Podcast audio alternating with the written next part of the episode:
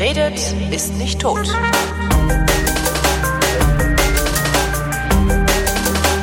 Willkommen zum Politikunterricht mit unserem Lehrer Thomas Brandt. Hallo Thomas. Hallo Holgi. Heute der Sozialstaat. Genau, ich habe gesagt, das wird deprimierend. Ja. Ähm, bevor wir aber mit dem Sozialstaat an sich anfangen, wollte ich erstmal über soziale Gerechtigkeit reden, weil man muss erst über soziale Gerechtigkeit reden. Was ist denn Gerechtigkeit? Richtig, das ist das Problem.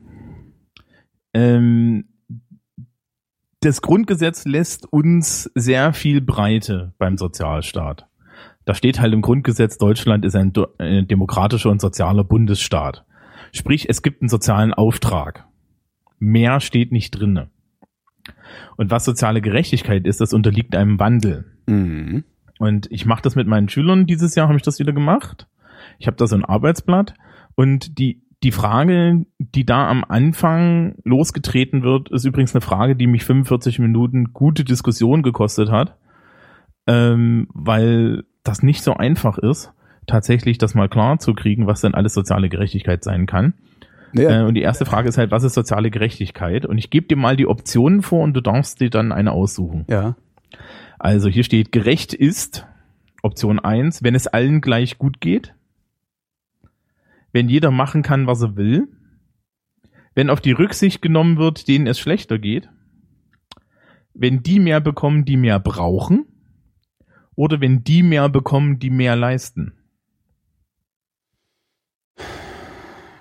Das funktioniert auch nicht. Auch das ist, äh, nee, das funktioniert nicht.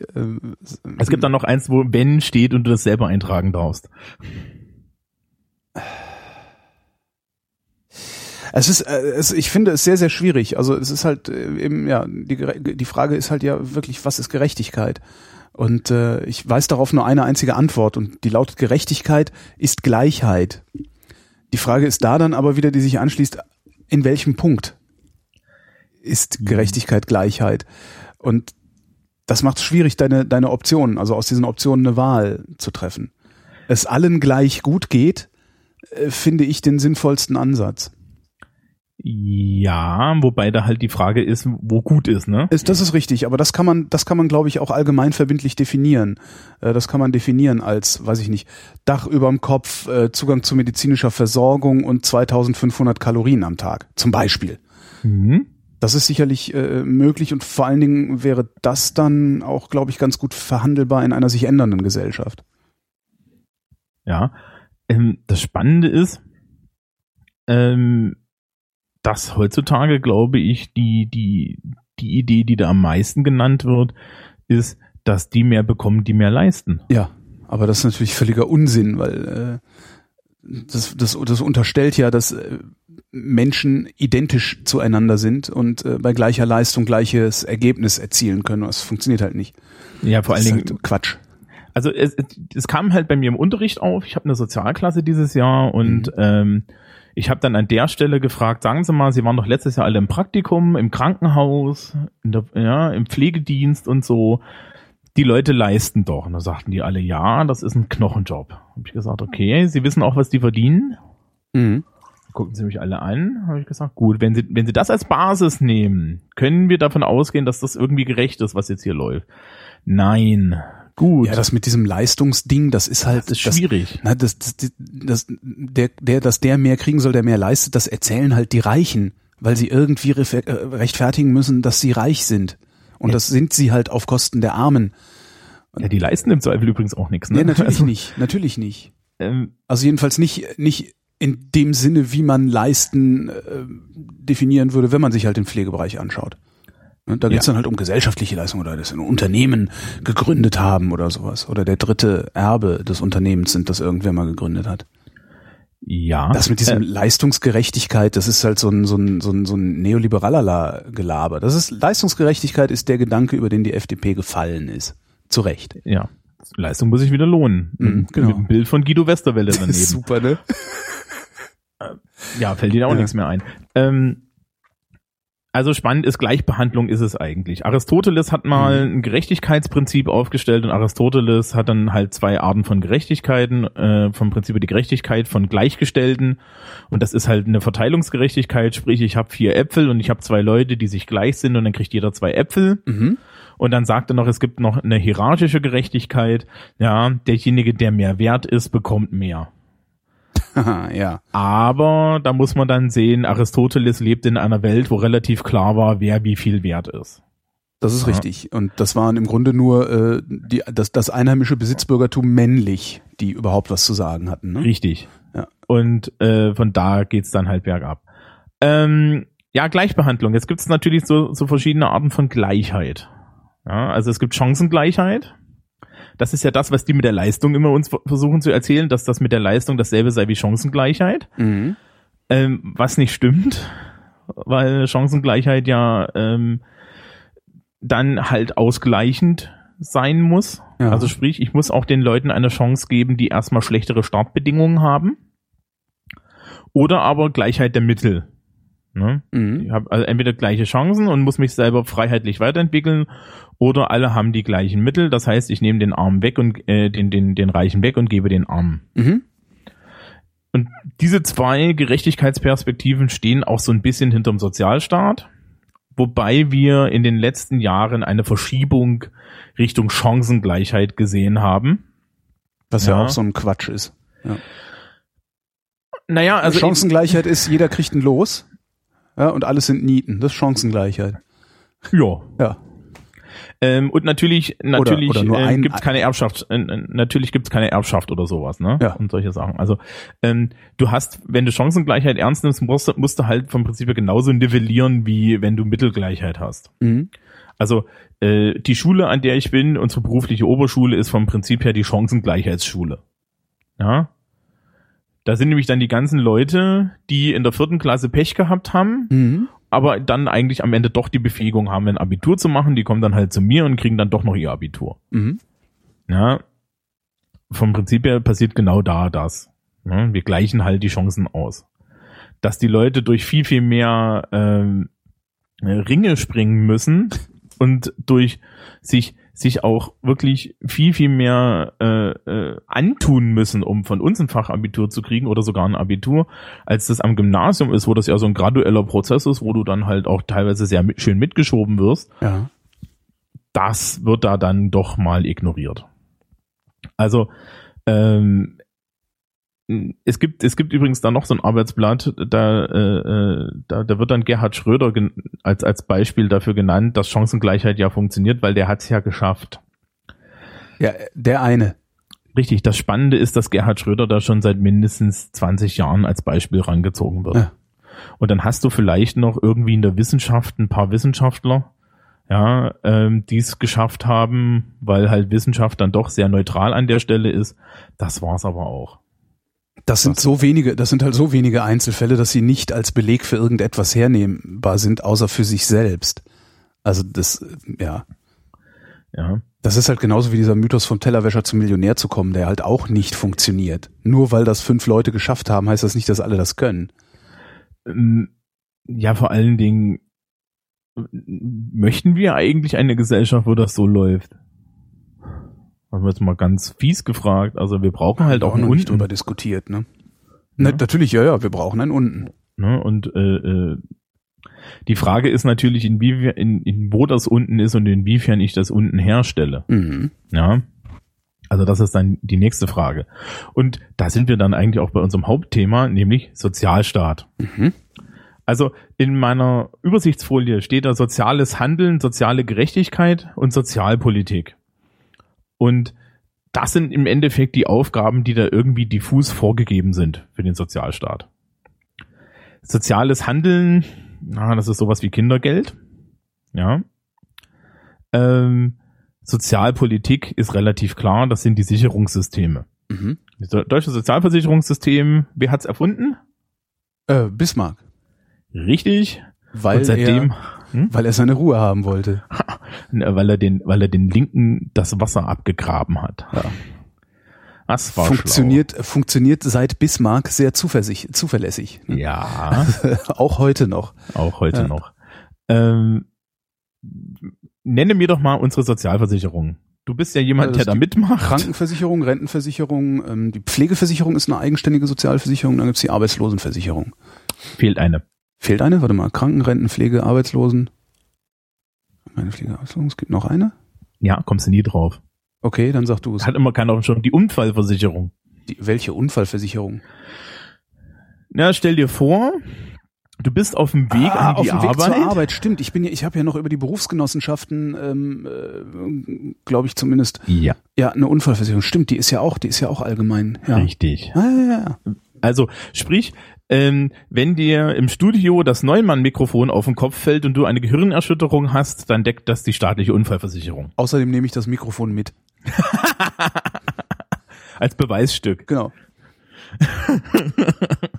Okay, ähm, gehen wir die Versicherung kurz durch. Unfallversicherung ist relativ klar. Die läuft immer so ein bisschen unter ferner Liefen, ist aber gar nicht so unwichtig. Gilt übrigens zum Beispiel auch für unsere Schüler an der Schule. Mhm. Ja, Genau, daher kenne ich das. Daher kenne ich das mit der Berufsgenossenschaft, weil das ist dann auch irgendwie Ja, ähm, im Sport irgendwie ein Dingens, ne? Sport ein Bänderriss geholt und so. Das geht dann über diese Versicherung. Ja. Genau. Äh, Bekannter von mir hat sich auf dem Bau mit einer Gasflasche in die Luft gejagt. Alter. Ja, hier so Verbrennung zweiten Grades, 15 Prozent. Ja. Er hat dann mal ausprobiert, wie das ist, Flughubschrauber zu fliegen. Hat es nur leider nicht mehr mitgekriegt, weil sie ihn da schon dann weggedrückt hatten. Krass. Ähm, ist alles wieder gut geworden, aber das, der hatte dann halt Spaß mit der, mit, äh, mit der Berufsgenossenschaft. Da sollte es angeblich viel Filz geben, der aber anscheinend nicht so auffällt, weil keiner was erzählt. Da gibt's hin und wieder mal hier so hier Monitorberichte und sowas. Mhm. Ähm, okay, machen wir weiter. Arbeitslosenversicherung. Jo. Ja, du bist arbeitslos und kriegst 60 Prozent sind's glaube ich noch. Ich Ja? glaube ja. Und zwar ein Jahr lang oder Ein zwei. Jahr lang, unter bestimmten Umständen auch zwei Jahre lang. Ich weiß Wenn- aber nicht unter welchen. Wenn du alt genug bist. Du alt genug bist. Ne? Ab einem bestimmten Alter, glaube Ah, ich. okay, das heißt, ich 55 muss noch, so. noch ein paar Jahre durchhalten, dann kann ich zwei Jahre frei machen. Äh, zahlst du da eigentlich selber? Ja, äh, nein, nein, das ist, ich bin, ähm, also wir, wir, wir freien Mitarbeiter beim öffentlich-rechtlichen Rundfunk sind auf eine etwas bizarre Weise da beschäftigt. Wir sind eigentlich freie Mitarbeiter, haben da aber eine Lohnsteuerkarte liegen, ähm, haben teilweise sozialversicherungspflichtige Honorare, teilweise sozialversicherungsfreie Honorare. Ähm, das ist so ein ganz komisches Mischding. Und wenn du richtig Pech hast, so wie ich, dann äh, hast du sozialversicherungspflichtige Honorare, also für die zahlst du dann die ganzen Krankenrenten, Tralala-Versicherungen äh, und bist umsatzsteuerpflichtig, äh, kannst die Umsatzsteuer aber dem Sender nicht in Rechnung stellen. Das heißt, äh, wenn ich ein Honorar von 100 Euro bekomme, bekomme ich das, egal ob ich umsatzsteuerpflichtig bin oder nicht. Das heißt, ich muss aus meinem Honorar die Umsatzsteuer rausrechnen und absch- ab, äh, abführen ans Finanzamt. Weil der öffentlich-rechtliche Rundfunk, ich glaube überhaupt alle öffentlich-rechtlichen Anstalten, ähm, behandelt werden, also äh, umsatzsteuerrechtlich behandelt werden wie Privatpersonen, also wie Endverbraucher. Mhm. Ja, das heißt, wenn ich normalerweise eine Rechnung stelle, schreibe ich halt 19% Umsatzsteuer drauf und berechne die halt weiter, weil ich die 19% ans Finanzamt abführe. So kann ich beim Sender nicht machen. Also das ist äh, ja, also wir sind doppelt gearscht. Aber dafür machst du doch eine wichtige hoheitliche Aufgabe. Ja. Ich hab, ich bin auch mittlerweile, ähm, habe ich auch beim Sender fast ausschließlich Honorare, die sozialversicherungspflichtig sind. Ähm, weil finde ich besser, so mit Rentenversicherung und so. Ja, gibt einem so ein wohliges Gefühl, Ja, ja, dass man genau. wenigstens weiß, wo die Altersarmut herkommt. Ja, genau. Weiß, wen man für die Altersarmut verantwortlich machen kann. Genau. Ja. Okay. So Leute wie Ähm, dich zum Beispiel, weil auf deine Kosten, also auf meine Kosten wirst du ja im Alter dann üppigst, Alimentiert. Also üppigst nicht auf deine. Kosten, ich bin hier in Bayern. Ja, aber Steuern sind ja Bundesdings. Das verteilt sich tatsächlich, ne? Naja, Je klar. nachdem, wo du zahlst. Aber ähm, Naja. Wollen, wollen, wollen wir uns nicht noch weiter runterziehen? das kommt noch. Genau. Ähm, okay, weiter. Krankenversicherung. Jo. Ja, Krankenversicherung, äh, wir zahlen ein. Das ist ja ein ganz interessantes Konstrukt eigentlich, ne? Warum gibt's denn eigentlich verschiedene Krankenversicherungen? Das ist eine interessante Frage. Naja, weil die, weil die äh, früher an die Unternehmen angegliedert waren. Also es war jetzt nicht äh, eine Bundeskrankenversicherung, sondern es war halt die Krankenversicherung von Mercedes-Benz äh, für nur die Mitarbeiter. Und das hat sich dann vermutlich mal so ein bisschen ausdiffundiert. Ja, und natürlich, man die Idee gehabt hat, Mensch, das ist ja ein Markt. Ach so. Ja, genau. Weißt du, Krankenversicherungen sollen sich Konkurrenz machen. Ja, aber äh, haben die das damals schon gedacht in den was weiß ich wie vielen Nein, das 70er kam jetzt erst so? hinterher. Das, das ist ja jetzt neu. Ja, ja. Das ist, das ist jetzt relativ neu, aber das kam vom Prinzip ja dann hinterher als Argument, ja, als Argument. Also sprich, du kannst dir jetzt deine Krankenversicherung aussuchen. ja, ja. Das führt dazu, dass alle jungen Leute in die BKKs gehen und alle alten Leute in die AOK Genau. und der AOK-Beitrag halt höher ist. Und Leute wie ich gehen gar nicht. Mhm. Ja, weil ich bin privat versichert und bin bei der Beihilfe. Das ist übrigens so eine Sache, ne? Also das wird, wird dann immer gern gesagt, boah, ihr Beamten, ihr seid privat versichert, das ist ja ein Luxus. Ha! Was glaubst du denn, warum der Staat uns privat versichert? Der, damit er den Arbeitgeberanteil nicht bezahlen muss. Aber sicher. Ihr Ja? kriegt eine, ihr kriegt, also das, diesen, den Arbeitgeberanteil, den kriegt ihr als Beihilfe und das ist ein fester Satz, ne? Nee. Nee? Ach, du reist ein und das sind 50 Prozent. Ah, okay. Also sprich, ähm, ich zahle meine Privatversicherung und ähm, die Privatversicherung zahlt 50 Prozent der Rechnung. Also sprich, jedes Mal, wenn ich hier eine Rechnung kriege von meinem Arzt, ja, ähm, habe letztens mit, mit Schockieren festgestellt, dass das Ausstellen eines einzelnen Rezepts 3,78 Euro kostet Ja. und mir dann überlegt, ob ich ihm nicht fünf gebe. ja, du kannst auch, Ja. also wenn du, dann, dann hast du es aber auch nur aus, ausgestellt gekriegt und äh, dir abgeholt und das nicht mit dem Arzt geredet, sonst hätte es nämlich 10,75 Euro, glaube ich, gekostet. Es ist halt immer noch zu wenig. Also jetzt rein neutral gesprochen, das ist ja eine Frechheit, aber gut. Ähm, Naja, wenn der eine halbe Stunde mit dir redet, dann kostet das auch mehr als 10 Euro irgendwas. Dann Ja. sind da noch, dann ist das auch eine eingehende Beratung und nicht nur eine Beratung. Ähm, dann Das wird nochmal Blutdruck gemessen und so. Also, also ver ver verglichen mit dem, was mein Zahnarzt regelmäßig von mir Ja. haben will, ist, ist, ist das lachhaft. Allgemeinmediziner Ähm, sind, sind die armen Schweine, ja. Also, ähm, und nee, und du reichst es halt bei der Beihilfe ein. Darfst du übrigens erst ab 200 Euro. Mhm. Ja, wenn du 200 Euro zusammengespart hast, darfst du das dann auch einreichen. Mhm. Weil da gibt es ernsthaft eine Bagatellgrenze. Meine, meine Krankenversicherung, die PKV interessiert es nicht, die private Krankenversicherung. Mhm. Ja, da gibt es mittlerweile eine App. Da kannst du deine, kannst, kannst du das per App einreichen. Ja, wir sind soweit. Ja. Ja, ne? Und ähm, lustigerweise, die private Krankenversicherung hat auch eine weitaus bessere Zahlungsmoral als jetzt die, die Beihilfe. Die, da ist es, ist, da, da, da dauert das halt manchmal länger und du musst, theoretisch ist es so geplant, dass du halt die Rechnung bekommst und diese Rechnungen haben allesamt eine äh, Fristsetzung von einem Monat.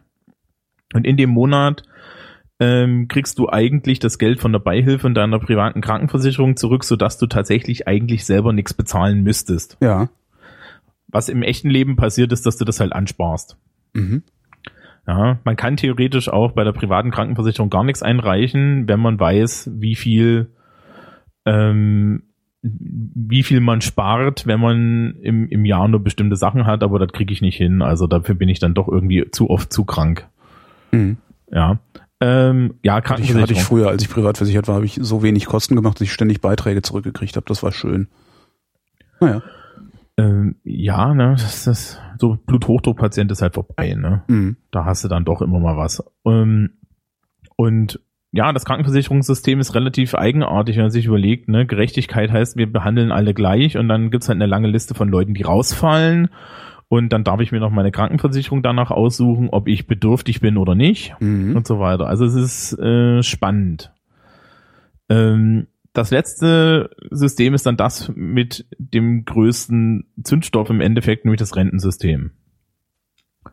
Ja, das, Renten, das Rentensystem ist halt, wir zahlen ein, damit wir später, also Entschuldigung, wir, ihr zahlt ein, äh, damit ihr später samt dann äh, ab 67 äh, vom Staat alimentiert werdet. Mhm.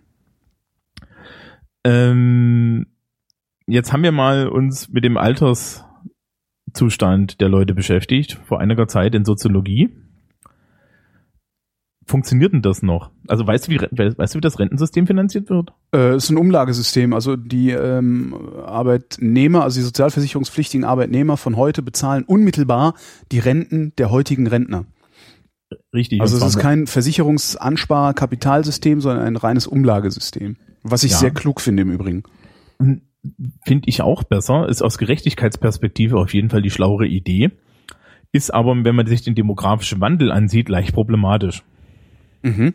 weil wir halt immer mehr ältere Leute haben und immer weniger junge Leute, die einzahlen. Das heißt, früher kamen auf einen Rentner irgendwie zwei Arbeitnehmer. Ja. Heutzutage kommen anderthalb Rentner auf einen Arbeitnehmer. Ja, das, der, ich glaube ja, dass der Fehler, den wir machen, ist, dass wir nicht einfach sämtliche Einkommensarten sozialversicherungspflichtig machen, weil dann wäre die Rente genauso sicher, dann wäre sie sogar noch sicherer, als Norbert Blüm jemals vermutet hatte. Ja. Das glaube ich fest. Also das Lustige ist ja, ich bin jetzt Nutznießer davon, dass das alles für mich nicht zutrifft. Ja. Ähm, ich hätte nicht wirklich ein Problem damit, wie ein ganz normaler Angestellter in das Sozialversicherungssystem einzuzahlen. Ich auch nicht. Also ja. Also mit meinen mit meinen Honoraren, die ich die ich äh, also, also mit meinen sozialversicherungsfreien Honoraren.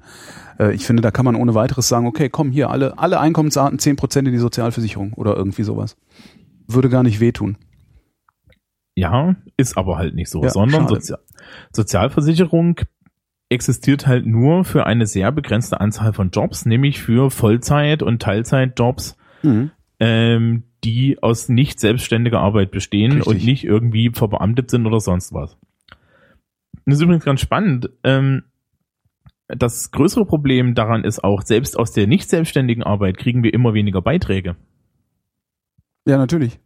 Weil es immer mehr Minijobs gibt. Also es gibt immer mehr sozialversicherungsfreie oder pauschal sozialversicherungspflichtige äh, Beschäftigungsverhältnisse. Ja, so 400 Euro Jobs sind halt 120 Euro ins Sozialversicherungssystem. Ne? Ja. Und das ist halt zu wenig. Ja, an der Stelle mache ich mit meinen Schülern auch immer das Experiment und sage so, stellen Sie sich vor, Sie sind jetzt ein Bäckerfilialist. Mhm. Sie möchten am örtlichen Busbahnhof, also da gibt's halt einen Bäcker, deswegen ist das so das Beispiel, Sie möchten am örtlichen Busbahnhof Ihre neue Filiale eröffnen. Mm. Sie haben folgende Auswahlmöglichkeiten, Vollzeitjobs, Teilzeit, äh, 400 Euro und 125 Euro. Mhm. 125 Euro gucken Sie mich dann immer ein bisschen komisch an. 125 Euro ist, wenn du Arbeitslosenhilfe bekommst, ein Zuverdienst. Ah ja, okay. Ja. Ähm, so. Und dann frage ich meine Schüler so, jetzt stellen Sie sich vor, Sie sind halt ähm, äh, kosten-nutzen-orientierter Wirtschaftler. Mhm. Wen stellen Sie denn da ein? Was denkst du? Was sagen die? Ja, nee, du darfst selber. Wen würdest du einstellen? Ach so, nochmal, ich bin kosten-nutzen-orientiert, für wen würde ich einstellen? 125, 400 oder Vollzeit? Äh, 400. 400, richtig. Ja. Maximal einen in Teilzeit, aber der kriegt dann gleich die Filialleiterschaft für die nächsten zwei Filialen auch noch mit. Ach, den mache ich zum Geschäftsführer, dann muss ich mich noch nicht mehr, mehr in der Arbeitszeitordnung halten. Richtig. Ja, ich meine, wir machen das alles auf Franchise oder Kommun äh, Kommission, dann geht das noch besser. Genau. Super, ne? Dann hat der nämlich auch noch die, die ganze Arbeit an der Backe. So. Ähm, und da sind wir dann schon wieder bei der Frage der sozialen Gerechtigkeit. Ist das denn eine schlaue Idee? Ich erinnere mal daran, ne, diese, diese Minijobs und diese, diese 400-Euro-Jobs wurden ja eingeführt mit dem Argument, dass sie den Einstieg in die Vollzeit Ja, das äh, hat ja nicht funktioniert. Ja, wenn man ein bisschen weiß, wie Wirtschaft ideologisch aufgebaut ist, dann hätte man das vorher wissen können. Das hat man vorher gewusst, aber äh, ja, wir könnten dann auch nochmal über die vierte Gewalt reden, die äh, also die, die, die, die Presse, die sich selbst gerne zur vierten Gewalt stilisiert und äh, daraus auch ableitet, dass sie eine Be- Sonderbehandlung oder eine Sonderstellung in der Gesellschaft einnimmt, die äh, eigentlich die anderen drei Gewalten in der Ausgestaltung genau dieser Gesetze, Ha- Harz damals, äh, viel stärker hätte kontrollieren müssen. Hat sie nicht, sondern die haben mitgemacht. Die haben in dasselbe Horn getrötet. Weil sie es entweder nicht verstanden haben oder gehässig sind, ich weiß nicht warum. Aber da ist, da hat eigentlich zum ersten Mal ist mir da aufgefallen, dass die vierte Gewalt versagt hat.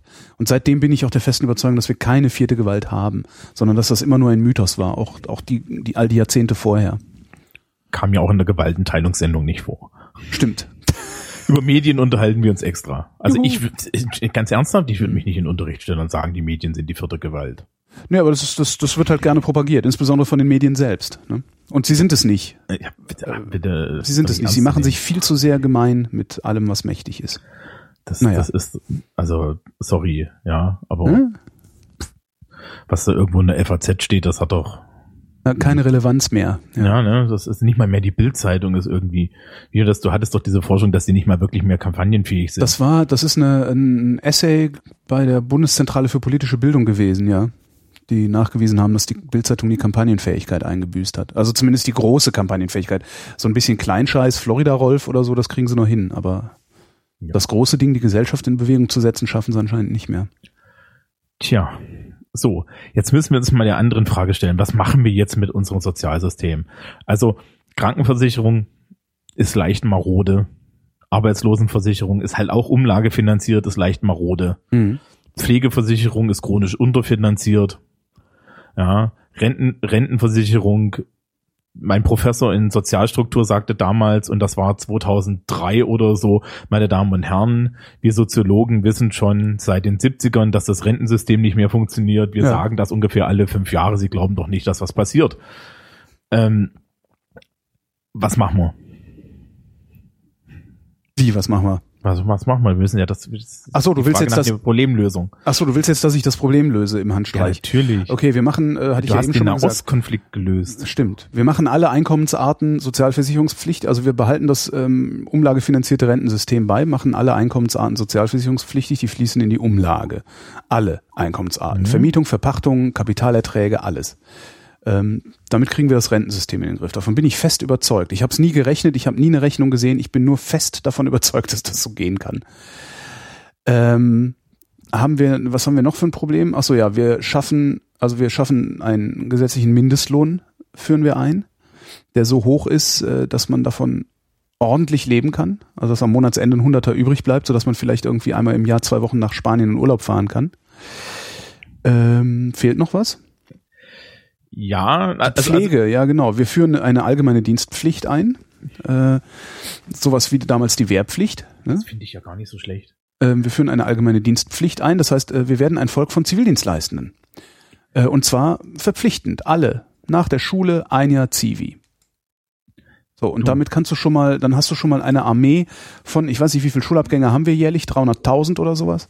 Dann hast du schon mal 300.000 Hilfskräfte in der Pflege und kannst dem richtigen Pflegepersonal ähm, die sinnvollen Aufgaben überlassen.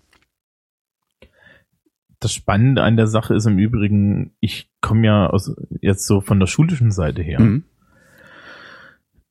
Die größte Qual, die unsere Schüler mittlerweile haben, ist, dass sie nicht wissen, wie sie mit ihrer Zukunft umgehen sollen mit 18. Jo das geilste, was ich hatte, war Zivil. 18 Monate Zivildienst oder waren es 15, ich weiß es gar nicht mehr.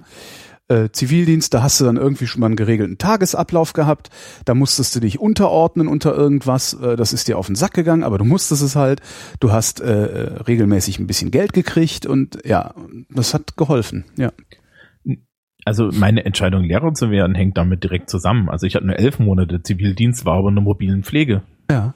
Dann habe ich festgestellt, okay, du kannst das anscheinend mit den Leuten, wenn du willst. Mhm. Ja? Ähm, und das fehlt halt, glaube ich. Tatsächlich fehlt dieses eine Jahr. Ne? Wir wollen ja immer schneller. Wir haben jetzt irgendwie Gymnasium mit, mit acht Jahren. Das mhm. wird jetzt hier in Bayern heimlich durch die Hintertür wieder abgeschafft. Ähm, und du hast halt das Problem, dass die jungen Leute einfach mal weniger Ahnung haben und der Druck auf sie wird immer größer. Ja. Ich habe noch nie so viele junge Menschen so daran zerbrechen gesehen, dass sie nicht wissen, was mit ihrer Zukunft passiert. Das kann und das in einer Welt, wo die Zukunft uns so viel, viel unsicherer ist.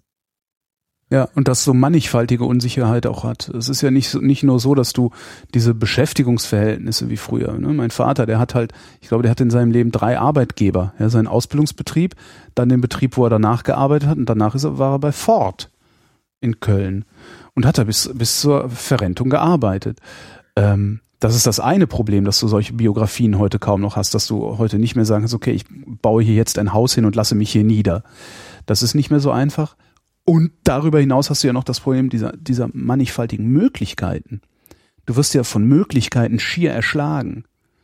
Und wenn du dann ja. noch nicht mal das Rüstzeug hast, was du als junger Mensch nicht haben kannst, aus diesen vielen Möglichkeiten zumindest schon mal diejenigen zu eliminieren, die sinnlos sind für dich, ich, also ich stelle mir das katastrophal vor, heutzutage jung zu sein, von der Schule abgehen zu müssen.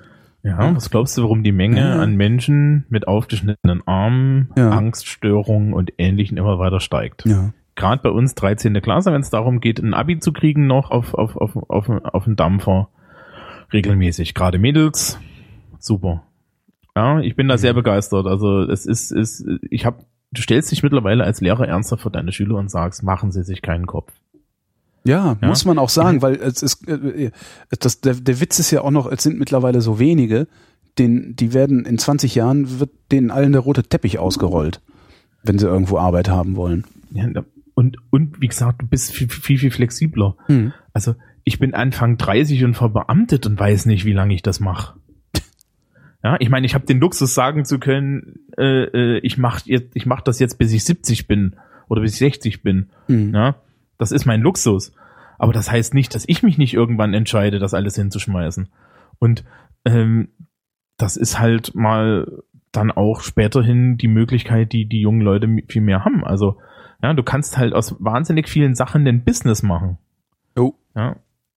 Gut. Ähm, Aber es Mindestlohn. überfordert einen halt, ne? ja. Mindestlohn, ja. Mindestlohn. Ich habe Probleme mit Mindestlohn. mein Problem mit dem Mindestlohn ist äh, die Annahme, die da dahinter steht, nämlich dass Arbeit die Grundlage von Wohlstand ist. Ja. Deswegen habe ich da so ein Problem mit. Ja.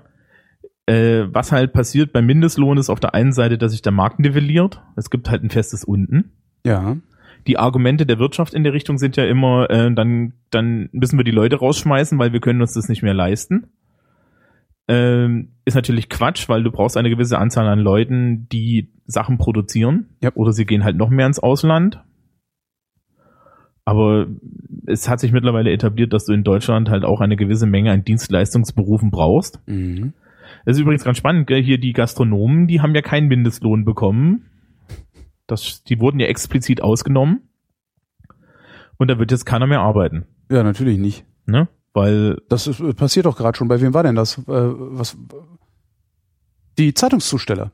Die sind explizit, da hat ja, hat Ach, ja genau. schon wieder, hat ja äh, die Zeitungsverlage, ich verstehe überhaupt nicht, dass die so viel Macht haben. Also entweder sind unsere Politiker das so ist die hohl, vierte Gewalt. entweder sind unsere Politiker so hohl, ja, dass, dass man denen jeden Scheiß erzählen kann, oder die haben, na egal.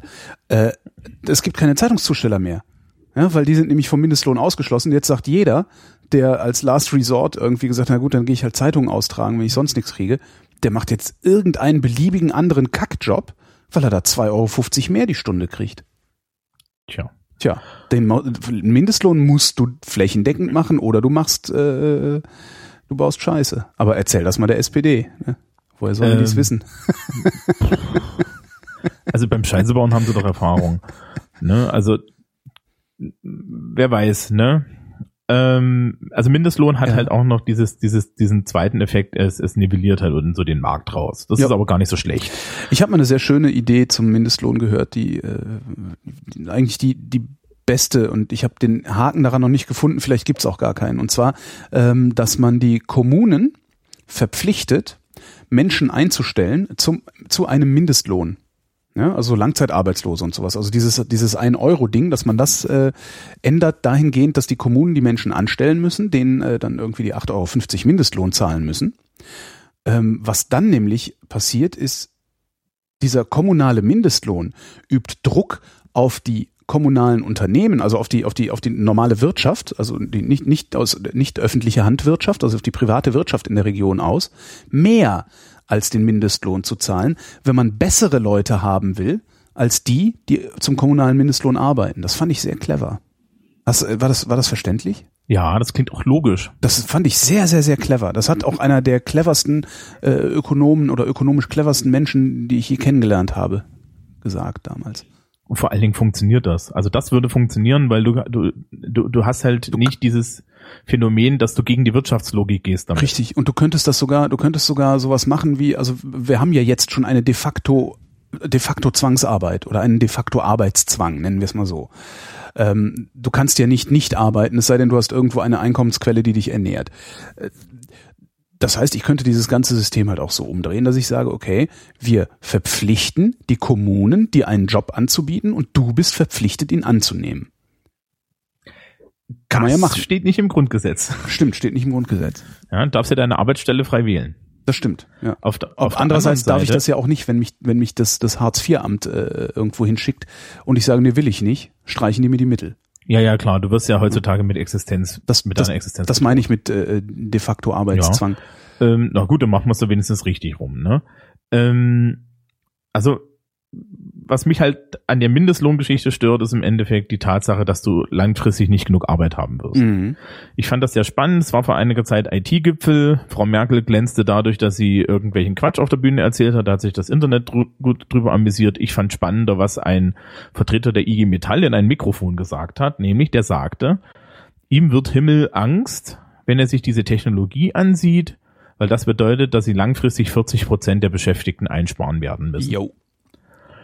Wir können nicht mehr davon ausgehen, dass Arbeit die Grundlage von Wohlstand ist. Richtig, da haben Konstanze Kurz und Frank Rieger ein Buch drüber geschrieben. Ja. Ja, über die Automatisierung, die wir Genau. jetzt schon haben. Ja, ich, ich, ich wundere mich ja jedes Mal, wenn ich im Supermarkt bin, dass da noch jemand da ist. Ja.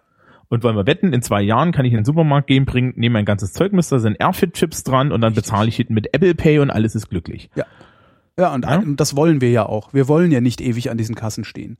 Wir, ne? Du willst auch nicht ewig an diesen Kassen sitzen. Ja. Das ist ja unmenschlich. ja. Ich kenne Leute, die machen das. Das ist einfach nur furchtbar. Ja, das ist vor allen Dingen, seitdem das halbautomatisiert ist, ist das echt mindnumbing. Das ist doch Ja. menschenunwürdig. Absolut. So, ähm, also habe ich mit Mindestlohn immer mein Problem, weil äh, ein Großteil der Bevölkerung wird irgendwann nicht mehr arbeiten. Mhm. So, deswegen bin ich eher für Grundeinkommen. Weil du mit dem Grundeinkommen dieses Problem auch erschlagen kriegst. Ja, Ich weiß, na, ich bin da nicht, ich habe ein, ich kann es nicht genau begründen, aber ich habe ein sehr ungutes Gefühl beim Grundeinkommen. Vor allen Dingen, weil ich, ich glaube, man kann sowas nicht national machen. Ich glaube, sobald du Außengrenzen hast, ähm, kriegst du ein Problem, auch ein Finanzierungsproblem, weil es gibt dann ja diese, diese hübschen Modelle, das über eine hohe Umsatzsteuer, also eine hohe Mehrwertsteuer zu finanzieren. Äh, alles was am da lache ich halt drüber, ne, weil ich bin Kapitalist. Ja?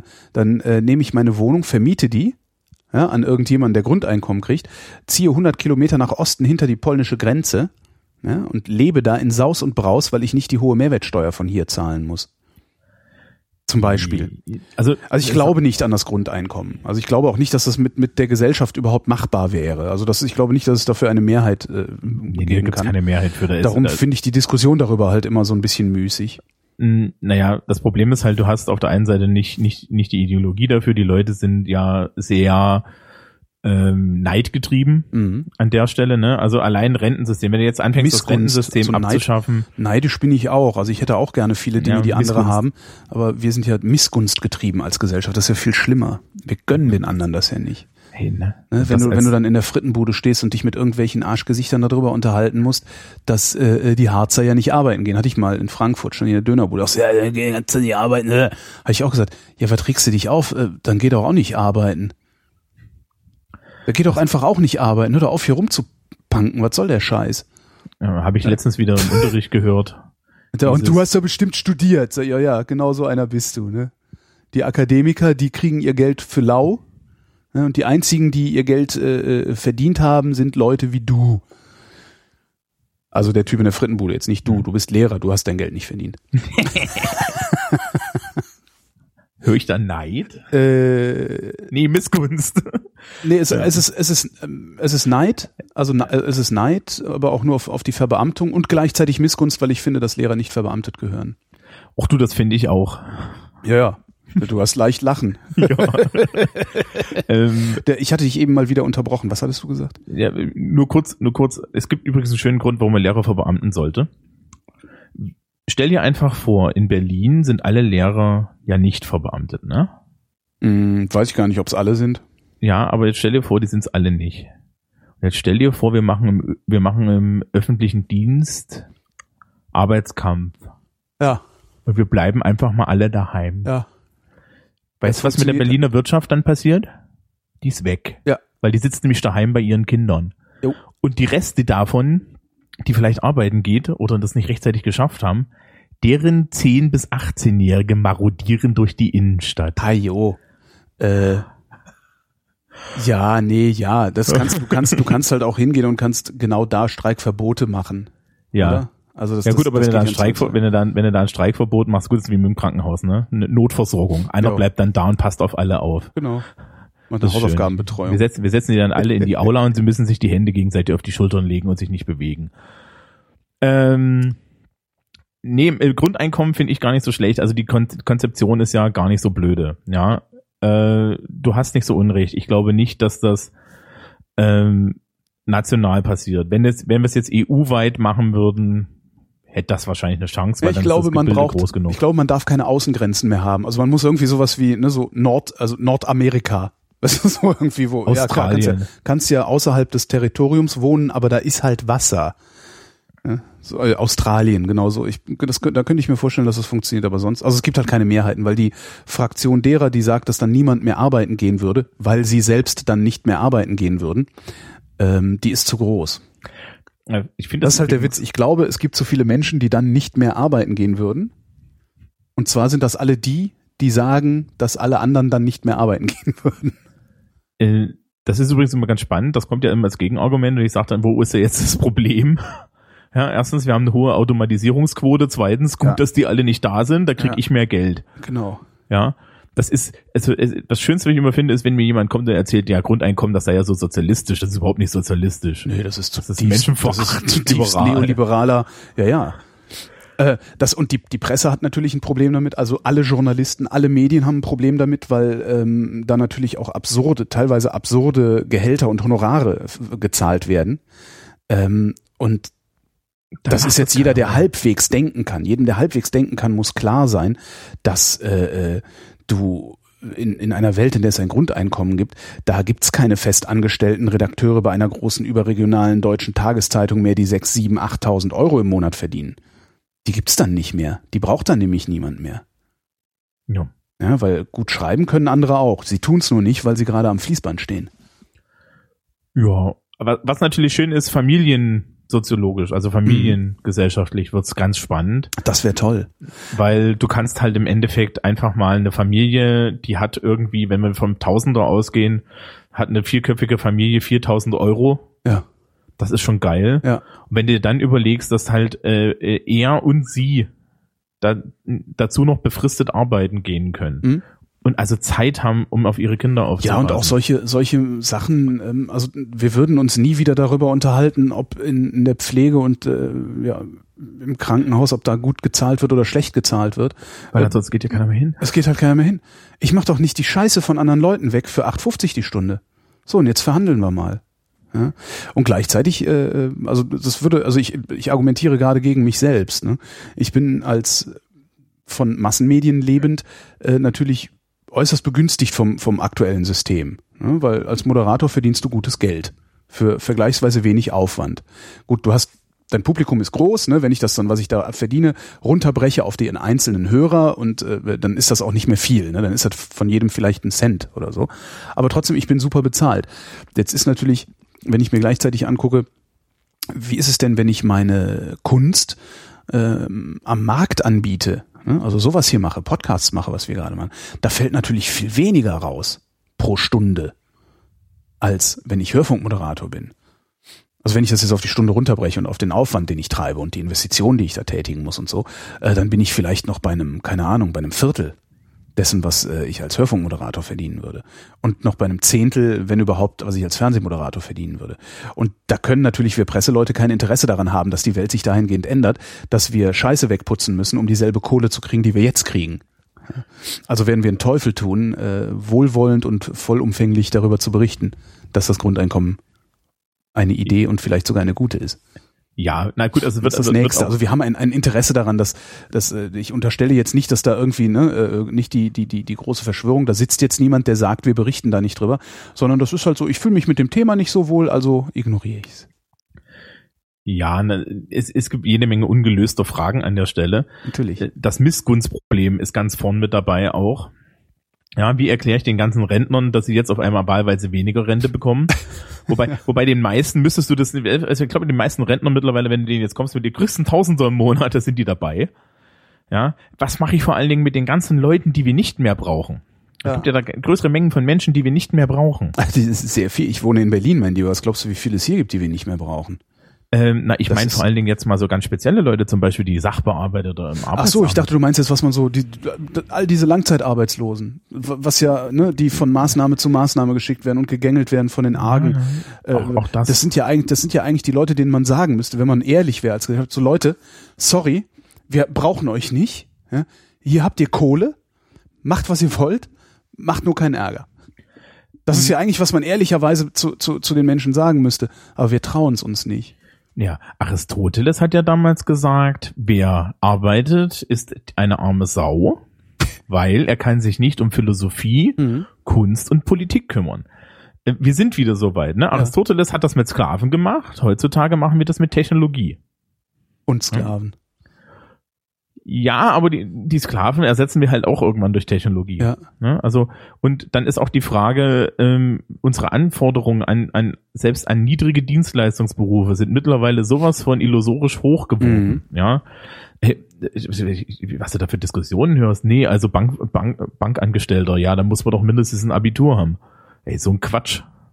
Ja. Äh, das ist Heutzutage halt. ist das aber so, ne?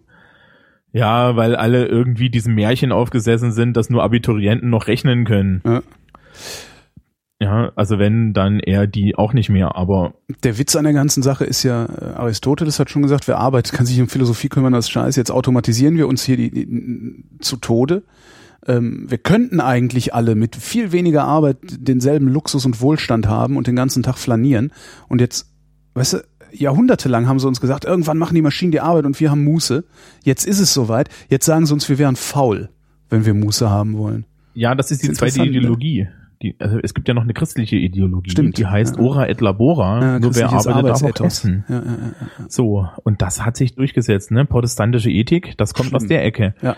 So, ne? Und Aristoteles war, das war halt so ein, so ein dahergelaufener Heide. Ja, da kannst du doch nicht drauf glauben. Also bitte. Das steckt schon da dahinter. Also das Mhm. sind, das sind, das ist, da ist schon ein ideologischer Kampf dahinter, ja.